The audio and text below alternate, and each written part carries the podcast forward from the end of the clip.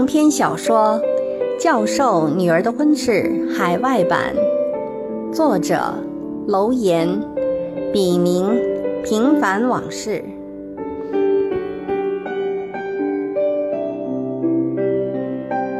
仅以此书，献给那些在异国天空下挣扎过、奋斗过、迷茫过、失去过，更收获了的人们。让我们共勉。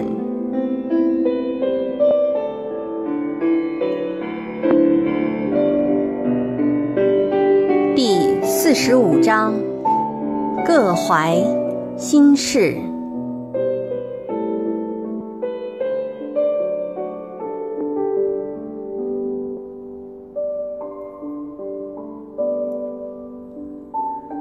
五绝。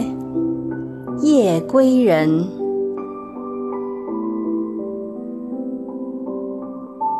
风直让身瘦，霜来落叶肥。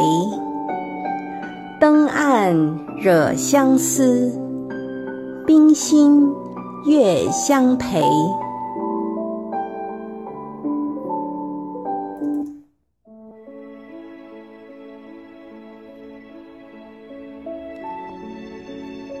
身在不同处境中的人，对时间的感受差别很大。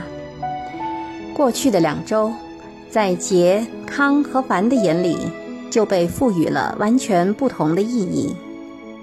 对杰而言，简直就是度日如年，归心似箭。好容易熬到了培训结束，人还在忙着收拾行装，一颗思女之心。却早已飞回到女儿的身边。杰不在家的这段时间，康和凡两人有如干柴烈火，各得其所，过得比神仙还逍遥快活。他们的好日子来得几乎有点不真实，还来不及回味，没享受够，就如春风化雨般来去匆匆地消失了。怪不得有人把这样的男女关系称为“露水夫妻”，因为所有的恩爱都是在黑暗中凝结着，也不可谓不浓重，但太阳一出来，就会立即被蒸发掉，只留下些许似有若无的痕迹，让人记得他曾经的存在。康。在和凡的床子之欢间，可谓春风得意。每每心满意足后，康也会对伏在他胸前、媚眼如丝的凡，情不自禁地说出一些让凡感动得无以复加的甜言蜜语来，就像一个喝醉的人总喜欢信誓旦旦、慷慨激昂一样。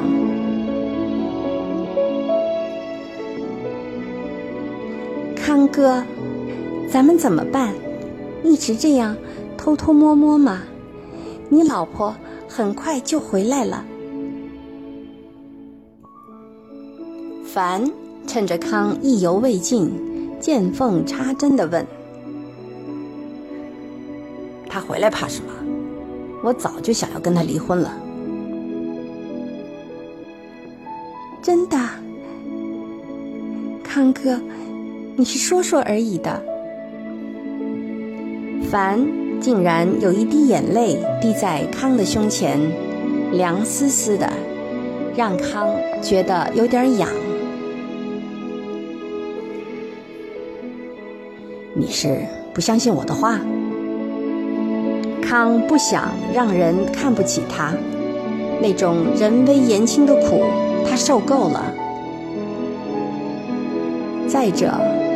的有些许诺也不完全是逢场作戏、虚情假意，至少这样的念头在那一刻、那种情景下是真实的，但也有因一时冲动的成分在里面。康曾经设想过，等自己上了年纪、拼搏累了，也会想做个简单点儿、纯粹点的男人。跟一个对自己好、能伺候自己、过一种舒舒服服、踏踏实实日子的普通女人在一起。但起码不是现在，康的事业还在上升阶段，他还要轰轰烈烈的拼搏一番。女人和家。对此时的康而言，就好像是个既体面又方便的旅馆，不需要他操太多的心，但必须配得上他的身份，让人无可厚非。所以，从某种意义上讲，杰给予康的正是康所需要的一切。虽然杰是那么的不屑于和他亲热。对他也不像别的女人那样温柔，甚至对正常的夫妻生活也推三阻四。但说到底，杰是他明媒正娶的老婆，是曾让他神魂颠倒、梦寐以求，让他和他的那些远近社会关系都感到无比骄傲和自豪过的大学教授的女儿。杰嫁给他的时候还是个处女，并且为他生了个女儿，以及杰现在的身份和地位，都不是眼前的凡这个女人所能相比的。总之，杰的这些好处，在康的心里最深层的地方是不可或缺和不可替代的。康甚至宁可相信。他很难再娶到比杰更好的女人。再说，婚姻不就是权衡利弊的结果吗？康坚信十全十美的好事，在物欲横流的今天，比登天还难遇，而很可能这世上根本就不存在。对目前的康来说，外在的东西远比感官刺激来的更重要、更实在，所以，在他的潜意识里，压根儿就没有和杰离婚的打算。让康难以回避的是，杰在给他带来荣耀的同时，也给他带来了屈辱。他不但半点儿都感觉不出杰需要他，更重要的是，杰曾经背叛过他，并且是跟一个让他既恨又妒、事业有成的高干子弟。康因此很不平衡，并总有一种隐隐的报复心理，虽然他可能自己都没有意识到这一点。但这其实也就是他不但可以跟红，而且可以跟凡出轨的因素之一。然而，康并不认为他因此就可以降低身份，去娶一个像红那样可能一辈子都待在实验室里养老鼠、没什么前途的小家碧玉，或像凡那样任人可欺、地位卑微的女人。康虽然吃尽了杰冷傲而且有些不近人情的苦头，但他仍然屡败屡战，而且有一种虽败犹荣的快感和愈加想征服杰的欲望和冲动。说到底，杰还是自己的老婆，康还爱着杰。关于这一点，康确信不疑。至于性的方面，康越来越发觉，像他这样的成功人士是不必发愁的，自有女人会送上门来，而且还都貌似心甘情愿。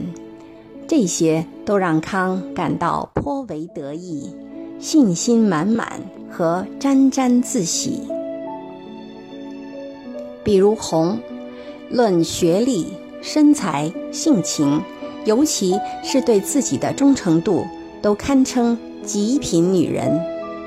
不过一想到红，康发热的头脑立即冷却了下来。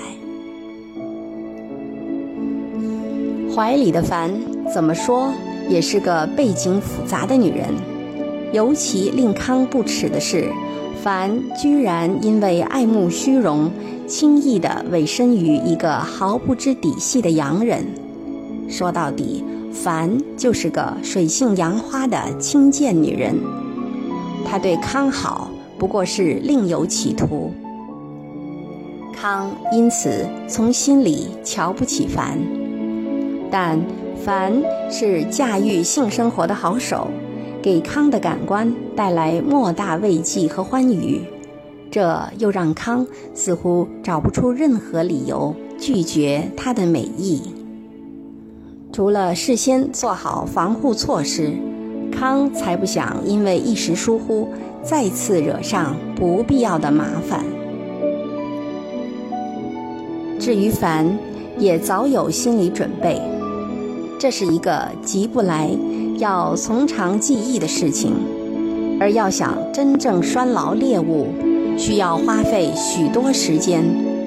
但无论如何，都值得他冒险一试。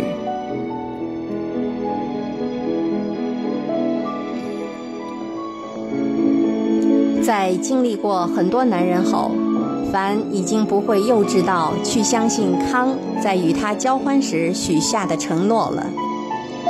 凡的年纪并不大，但阅历不浅，算得上历经沧桑。他早就从心底里对男人彻底失望了，而且固执地认为天下乌鸦一般黑。在凡的潜意识中，从不觉得自己有什么过错。他今天之所以会变成这个样子，除了有其自身的问题外，主要还是因为所处的社会环境和社会上的一些人渣造成的。凡上中学时，先被一个小流氓诱奸，后被一群坏人轮奸。初婚时，满怀憧憬地嫁给一个法国人，又因种种原因而离异。随后自认为又经历了一次恋爱，结果被骗钱劫色，到今天嫁给这个忽悠她的穷困的白人老公 Tom，。哪里有一个男人是他妈的正人君子呢？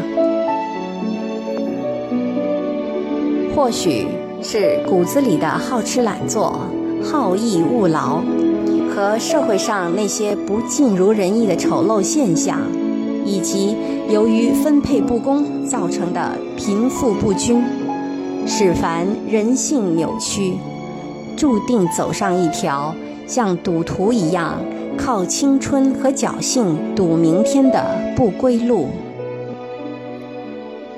另外。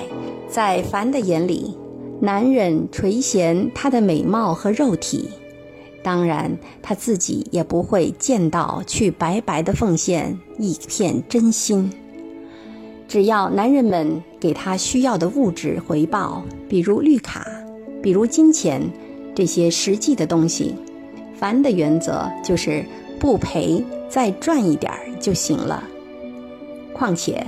凡也很喜欢性生活，大家你情我愿，都是成年人了，这也是一种另类的自由平等嘛。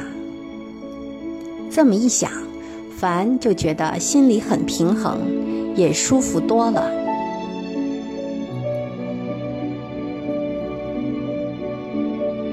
杰从芝加哥出差归来，看到家里一切如旧。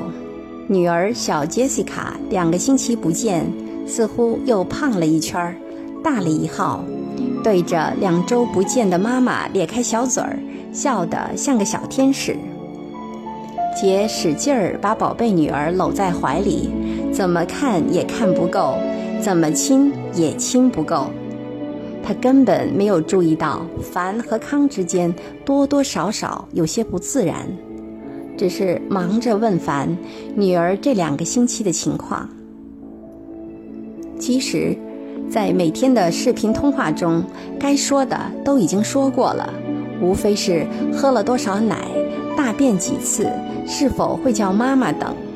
可即便如此，杰还是听到千遍万遍的回答，也不觉其烦，不觉其厌。这也许就是为什么当了母亲的人，一说起孩子，总是津津乐道，有聊不完的话题的原因吧。在一次收拾床铺时，杰无意中发现一个被压扁的装避孕套的外包装纸盒。他当时很纳闷儿，自己的家里怎么会有这种东西？难道是凡？他白天曾带人来过家里吗？或者是他掏包包时不小心掉出来的？但杰却没有想过康和凡之间。会有私情，虽然教会的刘姐曾私下里不止一次地提醒过杰，把家交给凡这样一个郁郁不得志又有几分姿色的年轻保姆，跟康孤男寡女共处一室两周的时间，要小心别给他什么机会才是。就连每天多给家里打几次电话，晚上开通视频。也都是刘姐出的主意，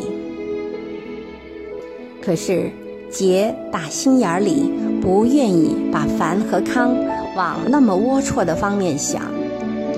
自己对凡一向不薄，按理凡不会做出这种寡廉鲜耻的事。至于康，杰懒得去想。且不说杰本身就有离婚的决心。如果有女儿在家里，康这个做父亲的还会做出这种苟且之事，那他还是人吗？康虽然有缺点，但还不至于如此堕落。姐还是愿意相信康的人格是没有问题的。姐就是这样一个人。他宁愿把别人先当成君子，而不是往坏处去想。虽然这么多年来经历了生活上的磕磕碰碰，杰对人也不再像过去那样一厢情愿地往好处想，但见识过人性的阴暗，并不代表自己也要变得阴暗。杰相信他们。并愿意给他们自尊自爱的机会。至于别人如果要欺骗他，那也不是他能控制得了的。杰本性单纯善良，如果不经历重大变故，怕是很难复杂的起来了。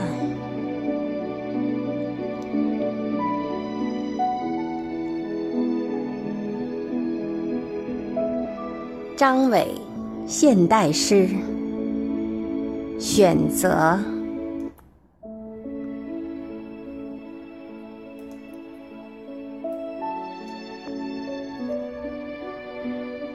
对你，我从不曾欺骗。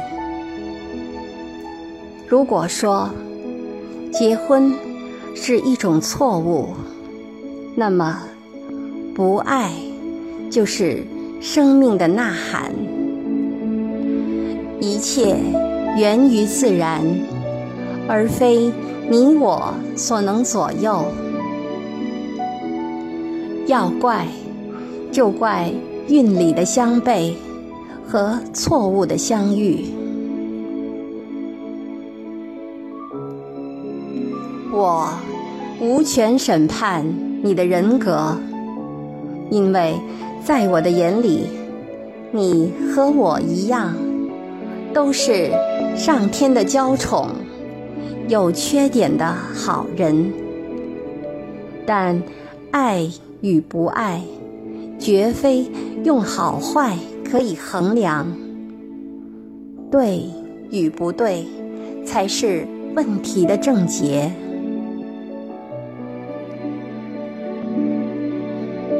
我。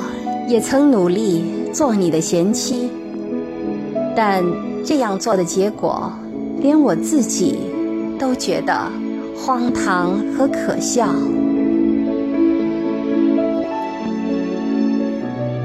你我就是行驶在两条平行轨道上的列车相遇了注定就要毁灭。结果也许残酷，这又是不可能不面对的现实。既然结局已定，就不必执着于传统。这就是命，违逆的结果，就是一起坠落，万劫不复的炼狱。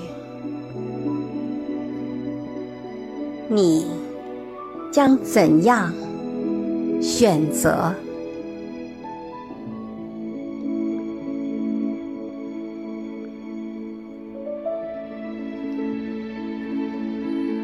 敬请继续关注《教授女儿的婚事》海外版第四十六章：冷酷无情。